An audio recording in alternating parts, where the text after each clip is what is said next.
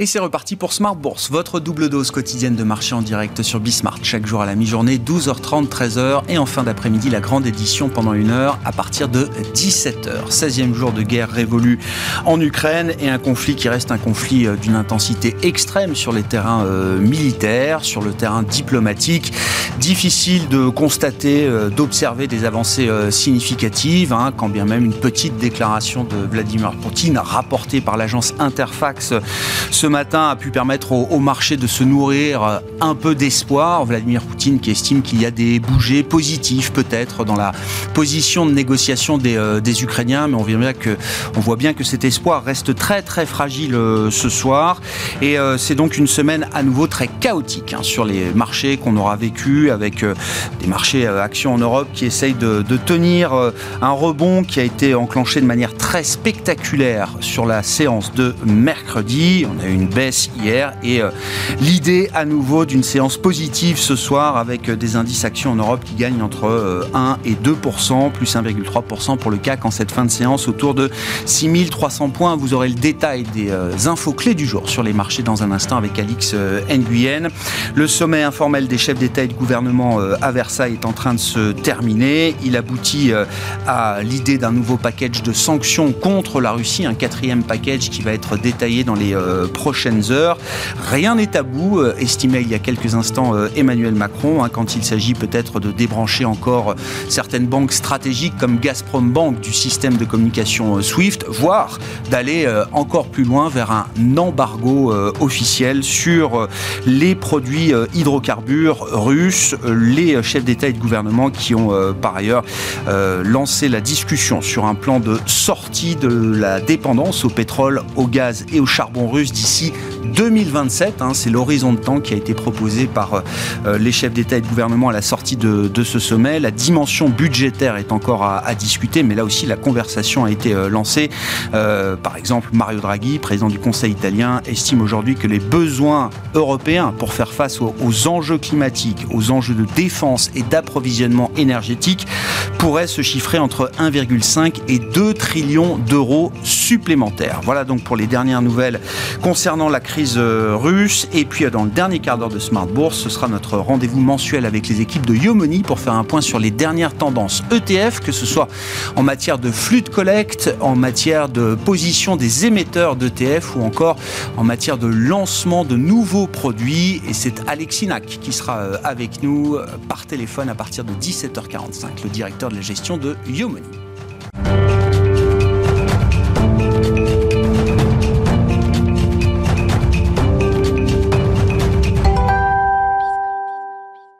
Des marchés en Europe qui tentent de terminer cette semaine sur une note positive, une semaine qui euh, n'en reste pas moins chaotique. Les infos clés du jour sur les marchés avec Alix Nguyen.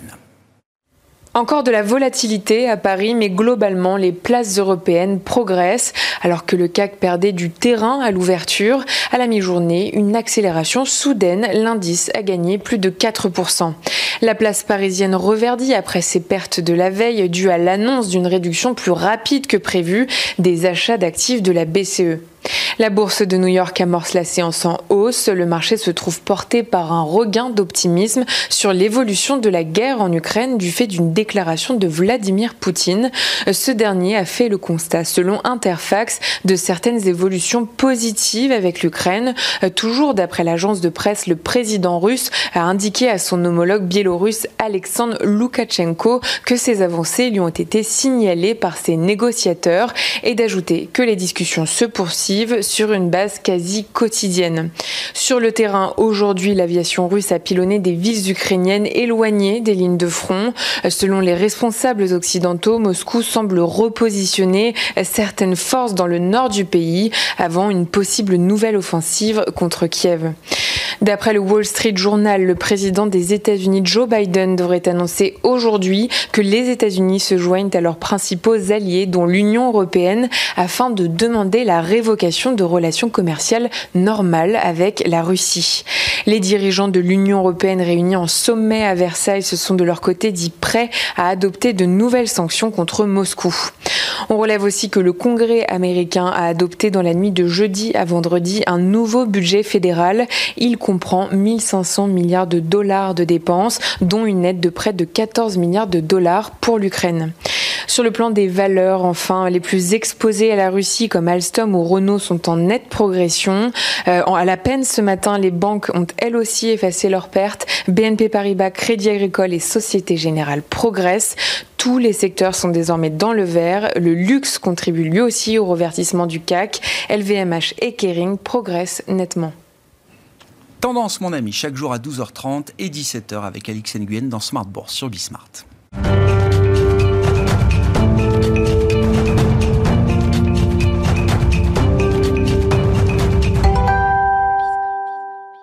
Trois invités avec nous chaque soir pour euh, décrypter les mouvements de la planète marché. Mabrouk Chetouane est avec nous ce soir, Head of Global Market Strategy chez Natixis IM désormais. Bonsoir Mabrouk. Bonsoir. Ravi de vous retrouver. Florian Yelpo est avec nous également, le responsable de la macro et de la gestion multi-asset de Lombardier. Bonsoir Florian. Bonsoir. Merci d'être là et merci à Cyriac Dayan de nous accompagner également ce soir. Bonsoir Cyriac. Vous êtes gérant diversifié chez Sanso IS. Je le disais, sur le terrain militaire, 16 jours de guerre euh, révolue en Ukraine avec un, un conflit et une intensité du conflit qui euh, ne se réduit pas euh, aujourd'hui. Sur le front diplomatique, euh, qui est en dehors de notre champ d'expertise, on va dire que on constate assez peu d'avancées significatives à ce stade, hein, quand bien même les canaux de conversation et de discussion restent ouverts entre l'Ukraine et, la Russie.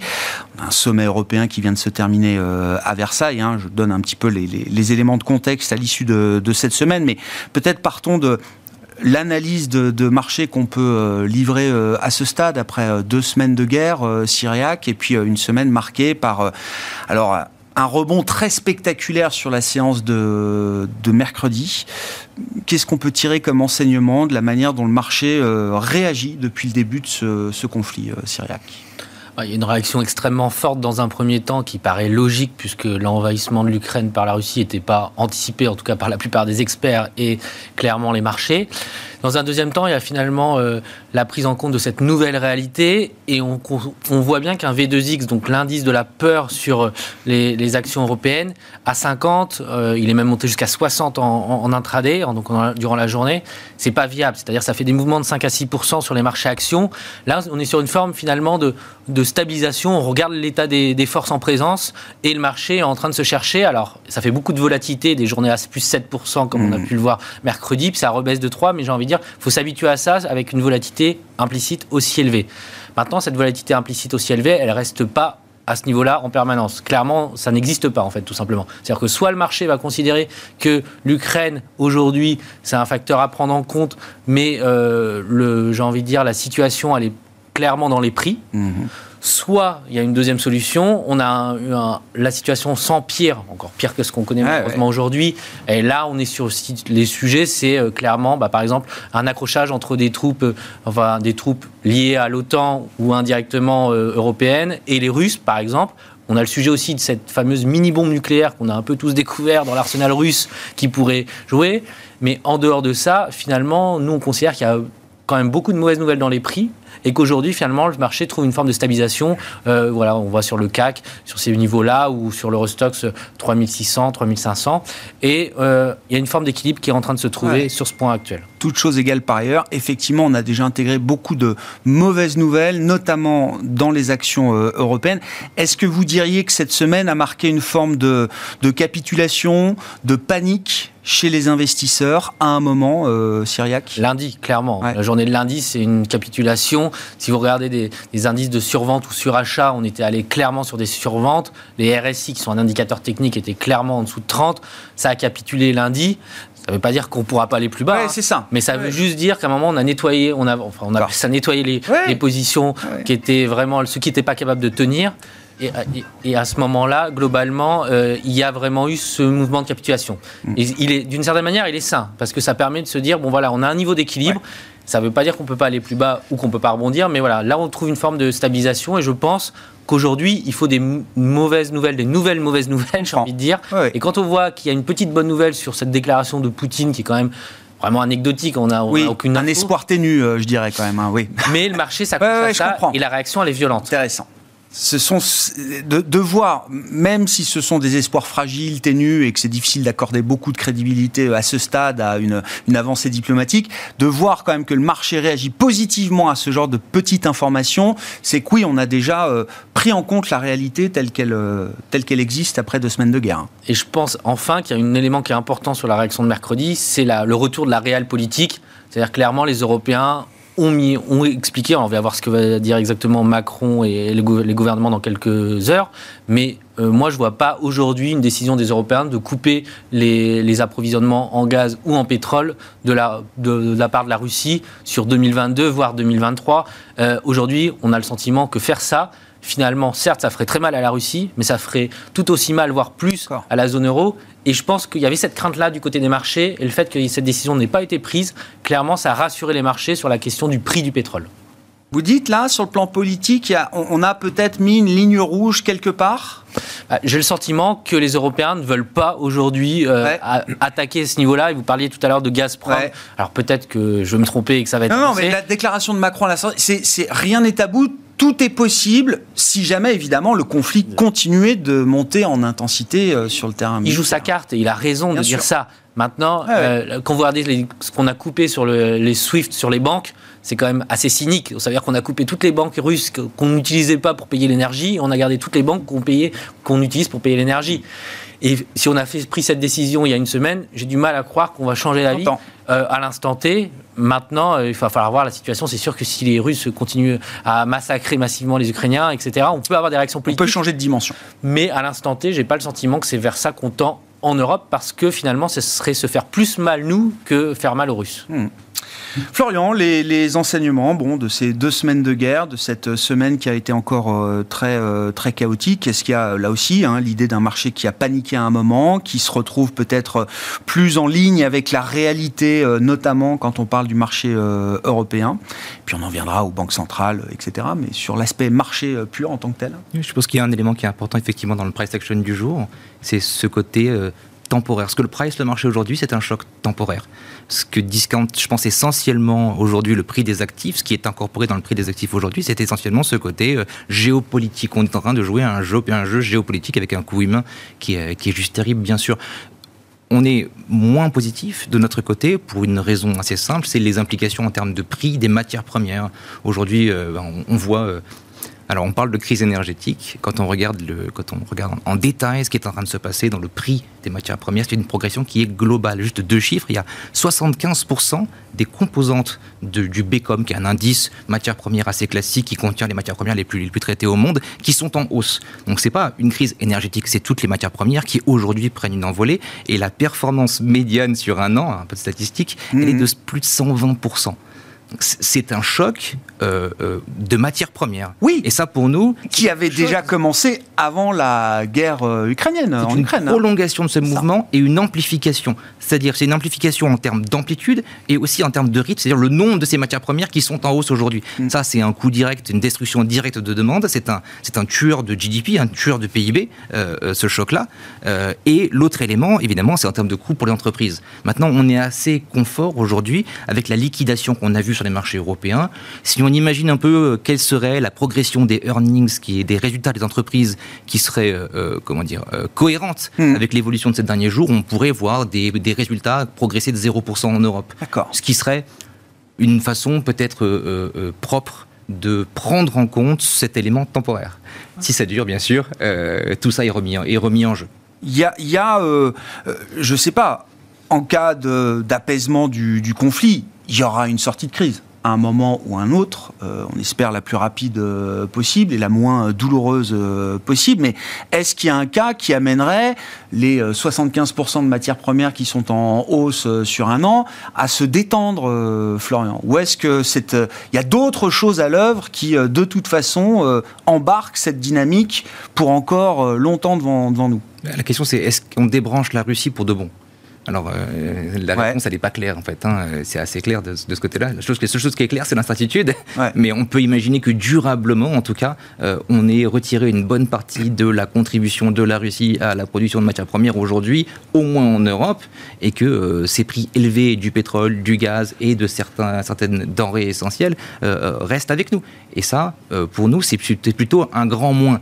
Aujourd'hui, en Europe, on a plus de 3,5%, on en parlera peut-être après, de, croissance euh, attendue. On a un, coussin. On a la, BCE, la, BCE, attend 3,7% de croissance. Pour une fois, le marché. Pas sûr que tout le monde attend encore 3,7% de croissance. Mais bah, vous dites, euh, Florian Pas mal d'économistes sont encore d'accord avec, avec cette idée-là. Le consensus, euh, le consensus Bloomberg est encore, est encore dans ces, dans ces zones-là. Donc on, on, a un coussin on a un coussin devant nous qui pourrait absorber ce choc. On a fait des calculs de notre côté. Ce qui est intéressant, c'est que l'accroissement de la facture énergétique, si tous les prix restent là où on en est aujourd'hui, représenterait à peu près 3 à 6 de PIB.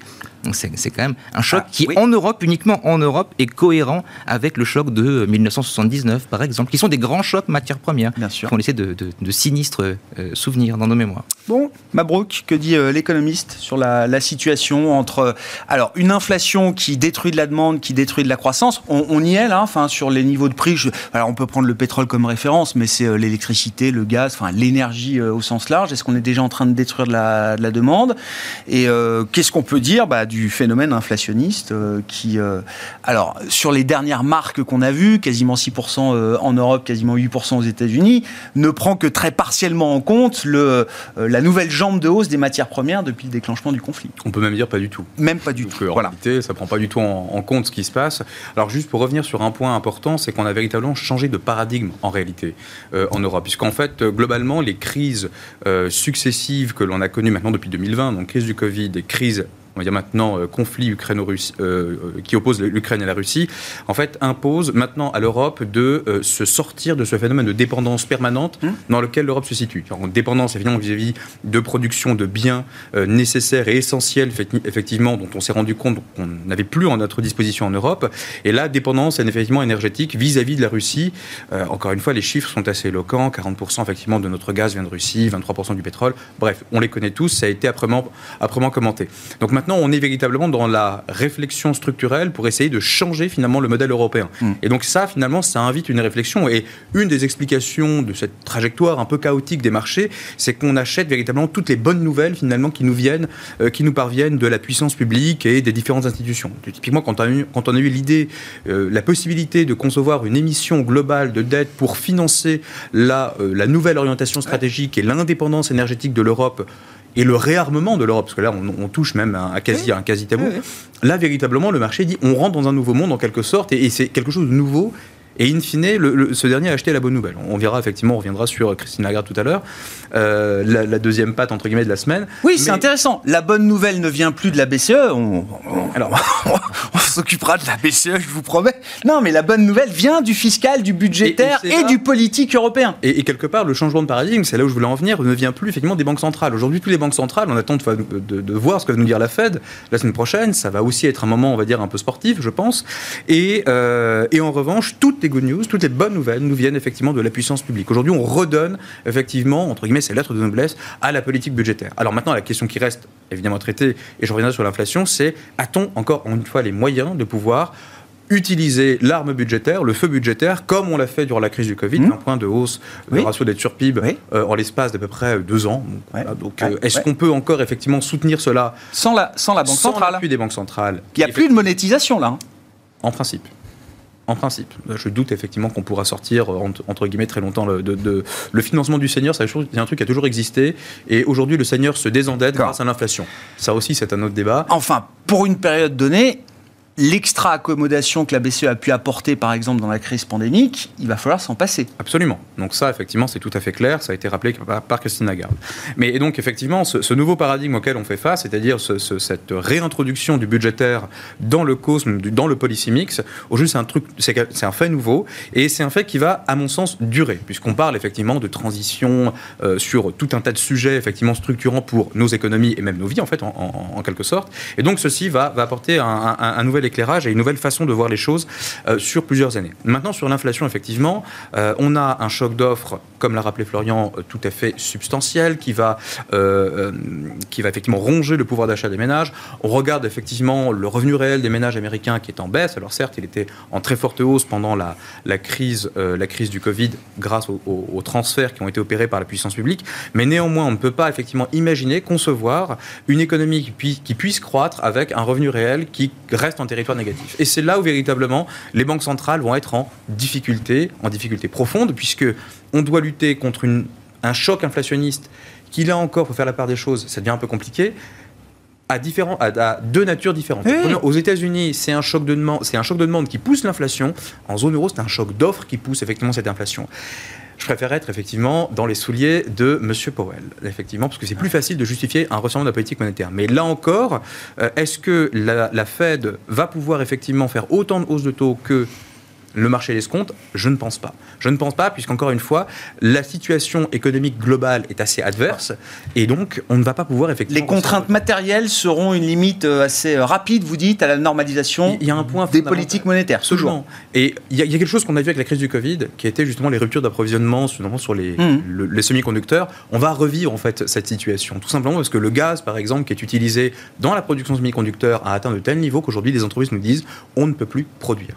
En fait, en réalité, elle est là. Donc, euh, on va avoir des ruptures d'approvisionnement, on va avoir un choc macroéconomique assez colossal. Bon, sur les banques centrales, et puis alors, effectivement, hein, ce, shift euh, d'une politique monétaire qui va devenir, pour un temps en tout cas, euh, beaucoup moins accommodante, moins extra-accommodante, et une politique budgétaire qui est en train de prendre le, relais.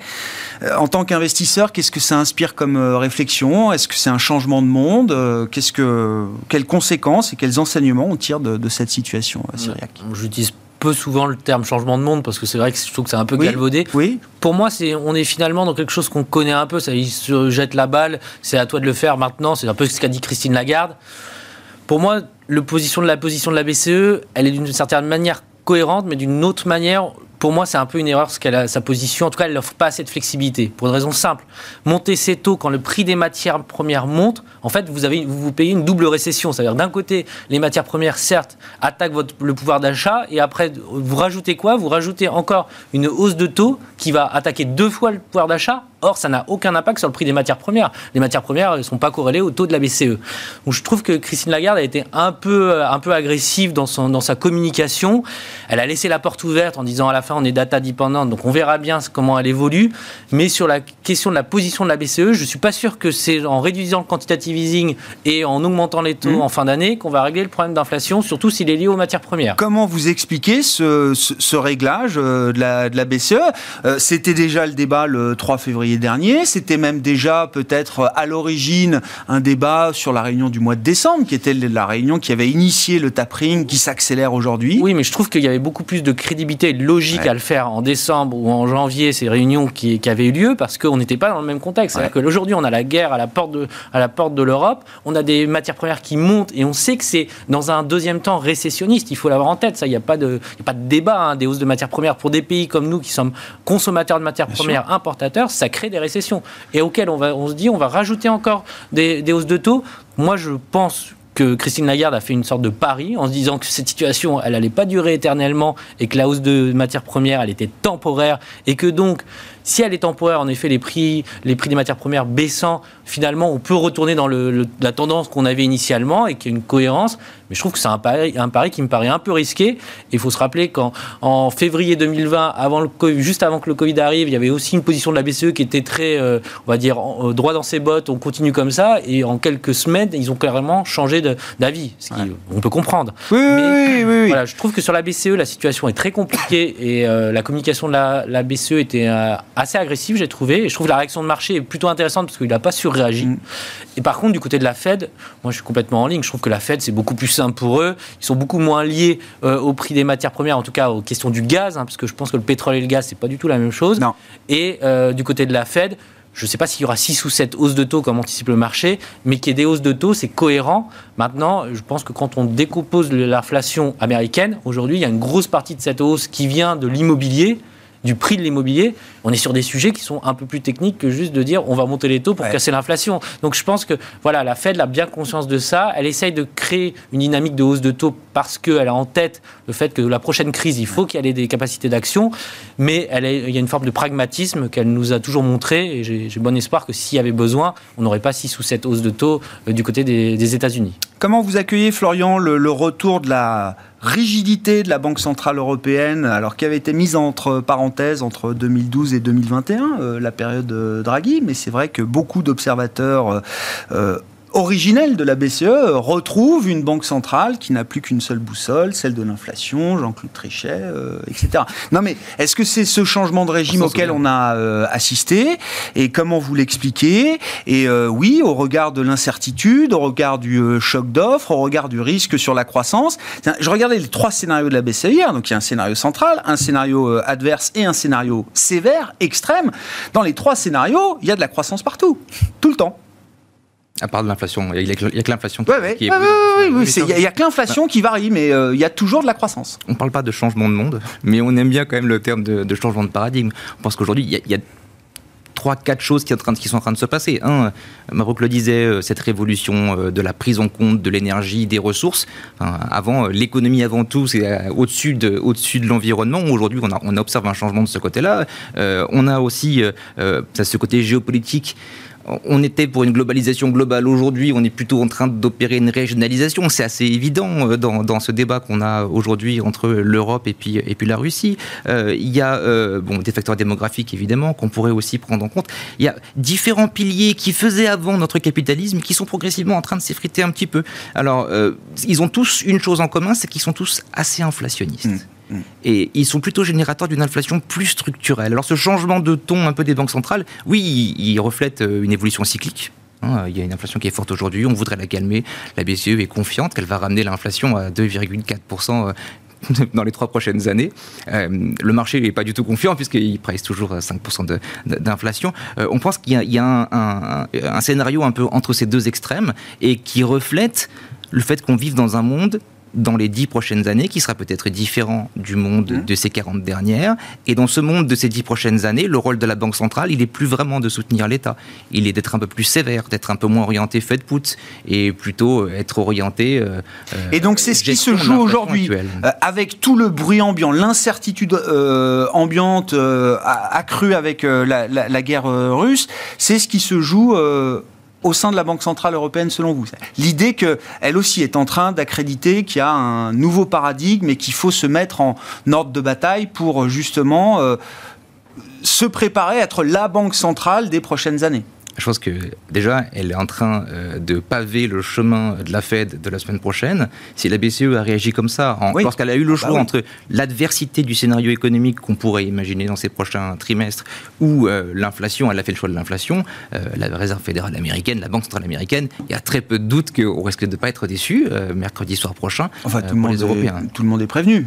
Hmm. Non bah, si, la, si la BCE nous a surpris par son côté. Ça peut être 50 points de base. Il serait, il, faut comprendre il serait possible, dans votre discours. Non, non, non, J'ai l'impression que la dernière communication de Powell disait que c'était plutôt un 25 points de base qui se dessinait. Pour non, le... mais ce qui compte, c'est le risque. Exactement, c'est après et c'est le quantitative tightening. C'est le fait qu'ils se disent comment on va gérer notre, notre bilan, tous les achats, les achats qu'on a fait. Et là, par contre, c'est pas la même parce que encore une fois, 80 euh, euh, points de base de remontée des taux réels euh, à 10 ans aux États-Unis, ça nous a généré une rotation baissière du historique, comme on en a rarement vu.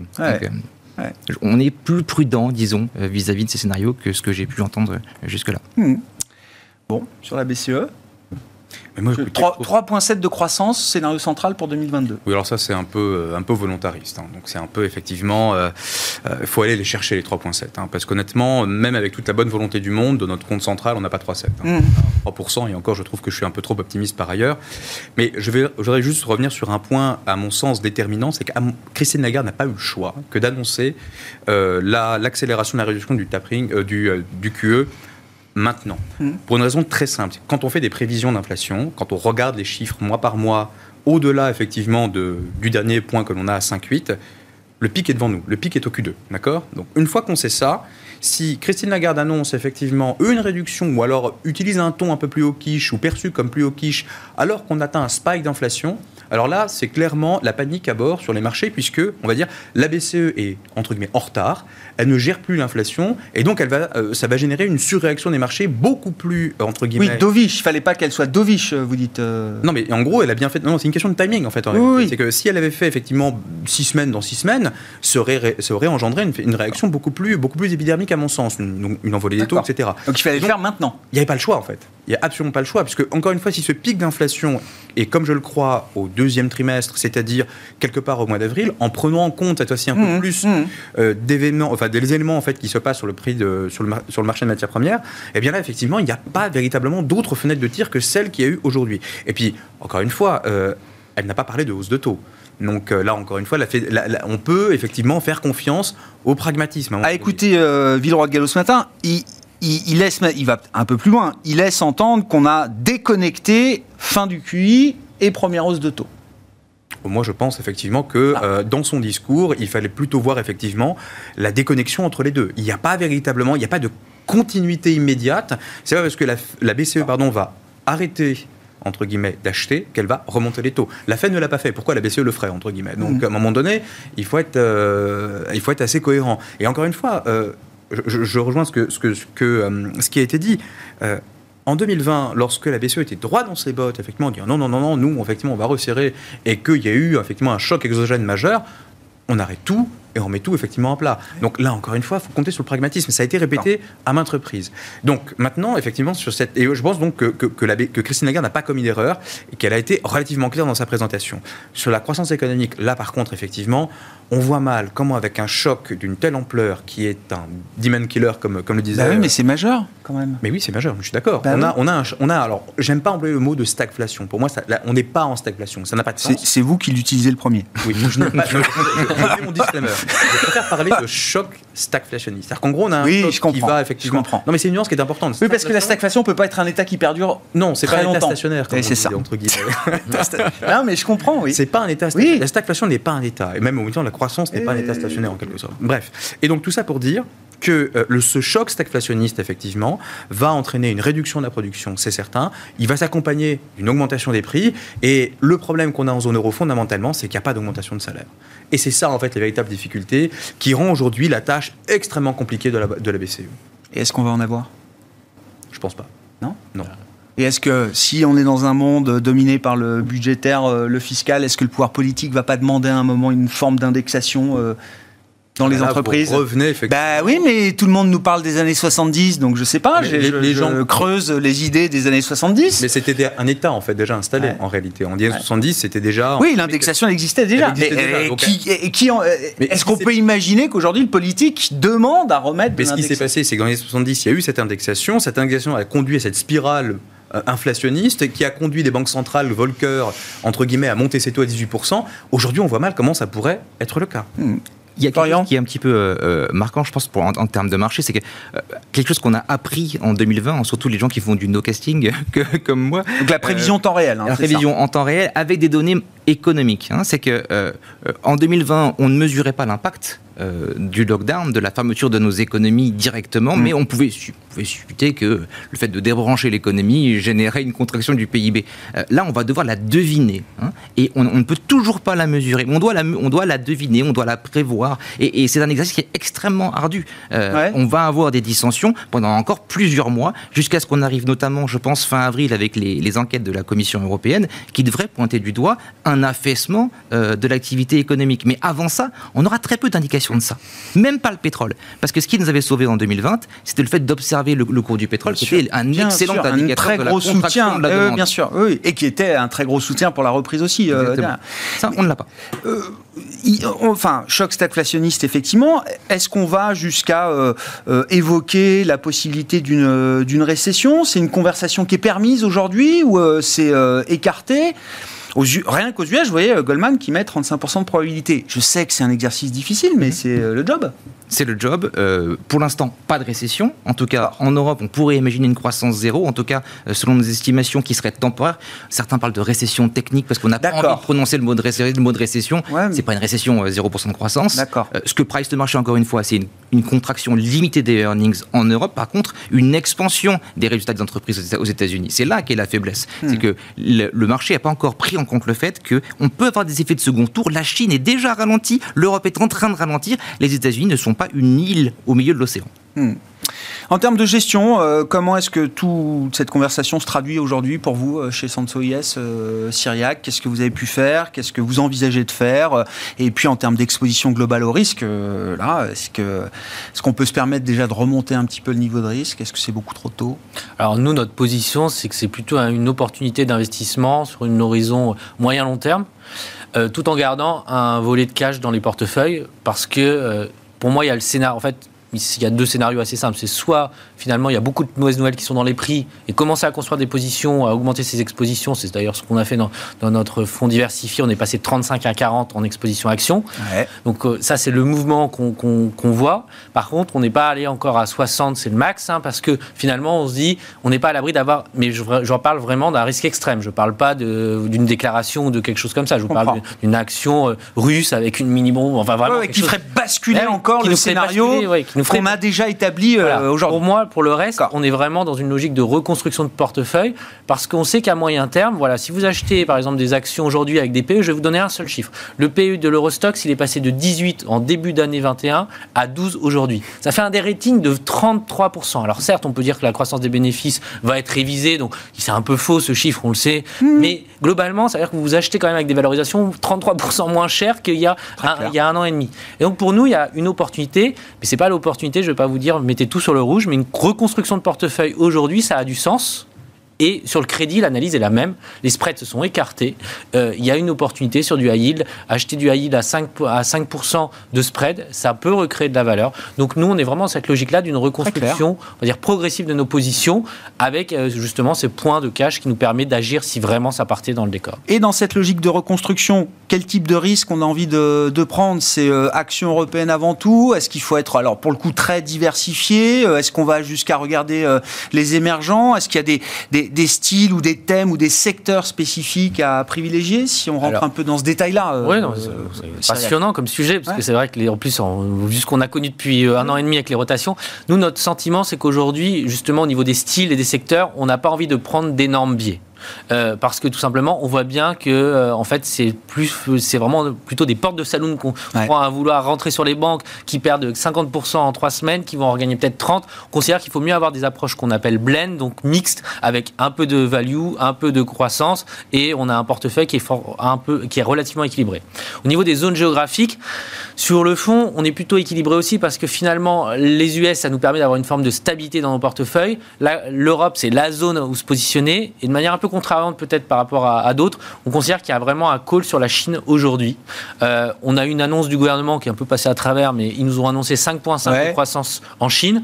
Alors euh, après, on peut avoir des débats sans fin, mais historiquement, euh, je fais plutôt confiance pour le coup au gouvernement chinois à atteindre ses objectifs. et l'idée, c'est que finalement, vous avez des valorisations. On parlait tout à l'heure en Europe, on est à 12, aux US, on est à 18, et en Chine, on est à moins de 10. Donc pour nous, aujourd'hui, acheter des actions chinoises, ça a une vraie, un vrai intérêt. Et je terminerai sur la logique. Ça ne veut pas dire qu'il n'y a plus de risque en Chine, mais que le risque est notre métier, correctement rémunéré notre métier n'est pas d'éviter le risque. Si vous évitez le risque, vous, vous mettez en monétaire. Notre métier, c'est de juger entre ce qui est risqué, le, couple rendement-risque. Et aujourd'hui, on trouve qu'on est bien payé pour se repositionner sur les actions chinoises. Alors les actions chinoises sont extrêmement volatiles, donc c'est pas non plus une position qu'on a massivement, mais d'avoir quelques pourcents dans un portefeuille diversifié sur les actions chinoises, on trouve que ça a de la valeur dans une logique moyen-long terme. Le risque de délisting des ADR, euh, sur le marché américain, euh, des, sociétés euh, chinoises cotées sur le marché américain par réplication, c'est spécifique à ce type de certificat, de ce qui est coté sur le marché américain, ou est-ce que ça peut avoir un impact global sur les marchés actions chinois? Pour moi, c'est déjà dans les prix. C'est-à-dire qu'aujourd'hui, euh, si, les Américains annoncent ça, on voit que la, enfin, la vraie guerre, finalement, elle est plutôt entre les Chinois et les Américains à long terme. Ce qui se passe chez nous, c'est euh, finalement, on est un peu les deux petits Russie-Europe. La vraie guerre, elle est là-bas. Et pour moi, les Américains ont commencé à taper. Il faut se préparer sur les dix prochaines années. Maintenant, L'idée, elle est plus de dire qu'il y a une visibilité sur la croissance chinoise, il y a une valorisation attractive et il y a un positionnement qui est nul. Aujourd'hui, personne ne veut de la Chine et nous, on aime bien aller sur les choses que personne ne veut. très clair. Sur les, grands axes euh, de, votre stratégie d'investissement multi-actif aujourd'hui chez Lombardier, euh, Florian, là, quels sont les quelques points clés? Il y a deux grands éléments. Le premier, c'est évidemment, vous l'aurez compris, euh, on aime bien le cash. Ouais. Euh, on a atteint un niveau de cash dans notre portefeuille. Alors, on a une gestion systématique qui est basée notamment sur les pertes réalisées, ce qu'on appelle les drawdowns. hein. Euh, sans surprise, vu les performances qu'on a eues, on est désinvesti considérablement des marchés. On a 40% de cash aujourd'hui. C'est un, un gros coussin de cash. pour Ça correspond à quel type de période dans l'histoire On n'est pas 40% très loin de cash? de notre sortie de 2020. On n'est pas très loin de notre sortie de la crise de 2020. Donc c'est quelque chose d'assez Ouais, conséquent. On est assez confort avec ça. On aime bien maintenant, à l'intérieur de ce qui n'est pas cash, on aime bien euh, les matières premières. Euh, Là-dessus, euh, c'est très clairement le momentum, en tout cas, du marché était pour nous. Et finalement, on commence de plus en plus à aimer nos obligations. Parce que si les choses se. Encore une fois, il y a deux scénarios extrêmes. hein. Il y a celui de la récession ou juste du, du choc stagflationniste. Les obligations seront un- un- une bonne façon de diversifier. Donc l'idée, c'est qu'on réfléchit en termes de diversifions les diversifiants Mm. dans nos portefeuilles. Et ce qui est une réflexion qui est assez, qui est assez complexe à avoir. On aime bien la volatilité taux aussi, qui était aussi euh, euh, assez intéressante. Et en termes de style action, on aime bien la qualité. C'est-à-dire qu'on peut de façon transversale à euh, euh, euh, la croissance ou la value, on peut aussi penser qualité Ouais, dans ouais, l'intérieur des- des- de ces deux univers-là. Et ça, ça a assez bien résisté dans la baisse. Qu'est-ce qui vous fera remonter, euh, ou enfin baisser plutôt votre poche de, poche de cash à 40% Oh, on, est, on est pas mal là, ça va être difficile. Mais- hein. qu'est-ce qui vous fera la réduire qui fera réinvestir ce- Il faut du momentum cash dans le marché, et bien évidemment, une consolidation euh, qui, qui finit par euh, une accélération euh, à la hausse. Euh, on doute que ce mouvement se fasse très vite. On voit beaucoup de volatilité, mais les tendances sont pas sont pas hyper fortes. Mm. Et sinon, en termes de rationnel euh, macro, euh, si on a un plan de relance euh, du coût énergétique de la facture par les gouvernements qui est financé, qui sont financés par la Banque centrale, et ça, on l'évalue à peu près à 700 milliards, grosso modo. Là, là, on commencera à, à bien y croire. Souvenez-vous, c'était le grand trigger de la reprise de 2020. Oui, oui, c'était l'annonce, l'initiative franco-allemande qui donnait naissance ensuite au, au programme Next Generation EU, hein, c'est ça. Ouais. entre autres. Brooke, sur le positionnement de marché, là. euh, Alors, on, est, on est un peu comme, comme Lombard, entre guillemets. On a euh, effectivement une poche de cash qui est assez conséquente. Cela dit, alors on croit, nous, euh, alors on a coupé nos expositions également des- du monde obligataire, à ceci près que euh, on aime quand même particulièrement les, les break-even d'inflation. Tout dans une raison très simple, c'est qu'on sait pertinemment qu'encore une fois, le pic d'inflation étant devant nous, ça continuera de payer. Donc, euh, vu que les- notamment les break-even courts sont connectés à la thématique inflation, donc là-dessus, on sait qu'il y a encore euh, du, euh, du pricing à avoir. Ça, c'est le premier point. Alors, par contre, sur le crédit, on, nous, on, tient, on garde nos distances. On, c'est, à, mon, à notre sens, trop dangereux dans la mesure où on va avoir effectivement ce, retrait, hein, donc euh, annoncé par Christine Lagarde, de cet acheteur structurel qu'est la BCE. Alors, le, réinvestissement des tombées, c'est 15 milliards d'euros qui vont venir soutenir le marché, on le sait, mais c'est clairement pas suffisant. Il n'y a plus d'émissions par ailleurs. Le marché est un peu, un peu comme assez, liquide. On, garde nos distances euh, par ailleurs. On, on verra effectivement si on reviendra là-dessus. Et effectivement, là aussi, je rejoins Florian sur l'idée qu'on attend finalement le trigger qui va déclencher un momentum positif. Aujourd'hui, le marché finalement se cherche. On l'a dit, euh, ça a été répété à plusieurs reprises. Assez trading, assez trading range. Donc, il évolue sur des bornes qui sont assez, euh, assez amples par ailleurs, qui témoignent de la volatilité. Et donc, là aussi, on, a réduit finalement nos- notre, notre exposition action et euh, on attend effectivement le, le bon moment pour pouvoir y aller. Quelle chance vous donner un nouveau plan européen qui euh, passerait par un financement commun, euh, l'émission de nouvelles dettes euh, communes? On a déjà eu bah, une expérience de, de- de ce type-là à travers la crise euh, Si on pandémique. n'avait pas eu la crise du Covid, j'aurais dit, euh, comme à l'époque, Ouais. zéro. Ouais. Euh, on a eu la crise du Covid, ça s'est fait, euh, tout le monde est signé. Je dirais que là, effectivement, on a de grandes chances de voir ce plan se matérialiser parce que là, il en va littéralement de notre survie stratégique. D'accord. Donc je pense que ce plan aura de bonnes chances d'aboutir. Bien évidemment, la première ébauche ne sera pas parfaite, il y aura des déceptions, mais euh, à terme, on va arriver vers un plan structurant euh, qui permettra effectivement à l'Europe de ressortir, euh, on va dire, grandi. Et c'est ce qu'on dit à chaque fois, l'Europe se construit à travers les crises. Ouais. Et il n'y a pas d'autre solution que de passer à de, de, de, de mettre ce plan en œuvre à travers de la dette commune. Je ne pense pas qu'il y ait d'autres solutions, Ouais. à mon sens. En tout cas, à l'échelle des pays, à l'échelle des membres de la zone euro, si effectivement chacun joue de manière dispersée, on le sait en économie, c'est ce que nous enseigne la théorie économique, c'est beaucoup moins efficace que si on mutualise les efforts. Et donc là, clairement, encore une fois, ce qui a, ce qui a permis en fait à l'Europe de pouvoir rebondir, c'est cette perspective. Et aujourd'hui, l'Italie, par exemple, va bénéficier à plein de ce plan Next Gen EU avec des transferts tout à fait colossaux. On parle de deux- plus de 200 milliards d'euros de transferts. C'est quand même des, des montants qui sont astronomiques que l'Italie n'aurait pas pu lever, entre guillemets, à ce coup-là, entre ouais, guillemets. un sûr. coup nul. Bien sûr. il y a un niveau de confiance important par rapport à cette idée-là aussi chez vous, Syriac? Bah, J'ai envie de dire oui, 2020 nous démontre que c'est possible et, et je trouve l'expression ça va de la survie de l'Europe et je pense que c'est vraiment important. Mais euh, je reviens sur l'idée que ça va prendre du temps et que créer des, des, des, alternatives au pétrole et au gaz russe, ça se fera pas en un mois ou en deux mois. Et que pendant ce temps-là, on va continuer à utiliser ce gaz et ce pétrole. Et c'est que ça va être ce challenge-là et cette réelle politique qui va être. Mais sur le fond, il y a quand même cette prise de conscience. Et ça, c'est plutôt une bonne nouvelle, ça, pour nous. C'est-à-dire que ces programmes d'investissement qui sont quand même à la fois qui crée de la croissance potentielle, parce qu'il y a vraiment une logique, et après, ça crée de la croissance à très court terme, parce qu'il va falloir construire toutes ces infrastructures. Donc c'est quand même des bonnes nouvelles. Alors après, on retombe sur le fait qu'il va falloir les financer, et donc des taux très élevés, ça va être compliqué. Et donc ce monde-là, il y a un truc qui va être compliqué à un moment donné si on voit les taux qui commencent à monter, et la Banque centrale qui se dit, bah, moi aussi je monte les taux. Bon, prochaine étape, la Fed la semaine prochaine. Hein. Ce sera évidemment le point marquant des euh, prochains jours, réunion de la Fed 15 et 16 mars prochain. Merci beaucoup messieurs, merci d'avoir participé à cette discussion de marché ce soir. Cyriac Dayan qui était avec nous en plateau, gérant diversifié chez Sanso US, Florian Yelpo, le responsable de la macro et de la gestion multi-asset de Lombardier et Mabrouk Chetouane, Head of Global Market Strategy chez Natixis IM.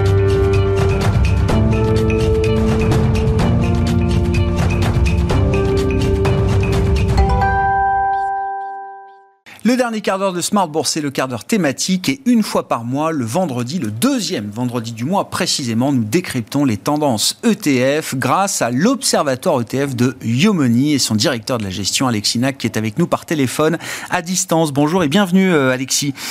Merci beaucoup de nous rejoindre comme chaque mois, donc sur la base du travail que vous effectuez avec cet Observatoire ETF euh, e que vous avez lancé il y a quelques temps maintenant et qui nous permet de décrypter donc les grandes tendances du, euh, du marché, de l'industrie des euh, des ETF. Euh, Alexis, quelles sont les observations marquantes qu'on peut faire sur le mois de février révolu en termes de flux de, collecte déjà et en termes d'intérêt justement des investisseurs à travers ces produits ETF alors le, mois de février était un mois, euh, je dirais, en demi-teinte, hein, avec seulement 10 milliards d'euros de, de collecte en ETF. Euh, ce qui est relativement peu par rapport au rythme qu'on connaît habituellement, et notamment euh, la collecte qu'on avait connue au mois de janvier. Hein, euh, je ne sais pas si vous vous souvenez, une collecte record de 30 milliards d'euros qu'on avait connue au mois de janvier sur les, les, ETF en Europe. Ouais, ah oui, intéressant. Oui, donc il y, a quand même une petite marge d'escalier à la baisse. Là, la collecte est positive, bien sûr, 10 milliards, c'est pas c'est pas rien, mais c'est trois fois moins que le mois record de, de janvier, hein, qui était le mois historique pour la collecte sur le, sur le, marché européen. C'était le début de début d'année historique, oui, sur le, sur le marché européen. Donc on reste en effet sur des rythmes soutenus, mais bien inférieurs au rythme moyen et au rythme surtout qu'on avait connu en début de début d'année. Qu'est-ce qu'on trouve derrière ces 10 milliards effectivement alors? Voilà, si, on rentre un peu dans, le détail, hein, alors le, le, gros de la collecte est allé vers les, vers les actions américaines, hein, avec 4 milliards de collecte sur les, sur les actions américaines. On a toujours une collecte très importante sur les sur les actions émergentes, hein, plus de 2 milliards de collectes euh, sur cette classe d'actifs. Euh, et à l'inverse, on a des euh, collectes assez significatives sur les actions européennes, avec une des collectes de près de 1 milliard d'euros sur sur les actions européennes. Ah oui, intéressant. Euh, si on regarde sur les obligations, on a le, même mouvement, je dirais, avec une très forte décollecte sur les, sur les obligations européennes et chinoises euh, en faveur des, des, obligations américaines. On voit que le, le, dollar est très publicité par les, par les investisseurs euh, en ETF. Ce qui est intéressant, c'est que on parle bien du mois de février. C'est-à-dire l'invasion de l'Ukraine par la Russie date du 24 février. Donc avant même cela, il y avait déjà l'idée qu'on vendait un peu les actions européennes. En tout cas, qu'on sortait de ces positions en actions euh, européennes. Je rappelle qu'au début du mois de février, il y avait eu la conférence de presse de Christine Lagarde, hein, pas celle de cette semaine, mais celle de début février, qui avait marqué ce qu'on a appelé le pivot hawkish de la, de la BCE et qui avait rendu peut-être le, les perspectives euh, d'investissement un peu plus compliquées sur l'Europe, avec notamment l'idée que les taux allaient remonter. C'est exactement ce qui s'est passé, euh, ce qui s'est passé depuis. Donc des collègues sur les actions européennes, des collègues sur les obligations européennes. Euh, je note également sur, le front de l'ESG qui, devient une tendance à part entière. quelles sont les observations qu'on peut faire sur le mois de février, Alexis? Qui est intéressant, c'est qu'on regarde quand même que les, supports les mieux notés en termes ESG, hein, environnementaux, sociaux et gouvernance, euh, rencontrent moins de succès dans, dans ces périodes de, de, de, stress, je dirais, de, de forte volatilité des, des marchés, parce qu'ils ont capté que, alors entre guillemets, qu'un quart de la collecte au mois de février, alors qu'on était plutôt sur des rythmes de plus de la moitié de la collecte euh, de, de, qui allait sur ce, sur ce type de support euh, l'année dernière. Quand on regarde le, palmarès, donc les, acteurs émetteurs euh, d'ETF, hein, les grands noms de l'industrie ETF, euh, e quel est le palmarès qu'on peut dresser sur le, mois de, février? Quels sont ceux qui ont le plus collecté, euh, Alexis?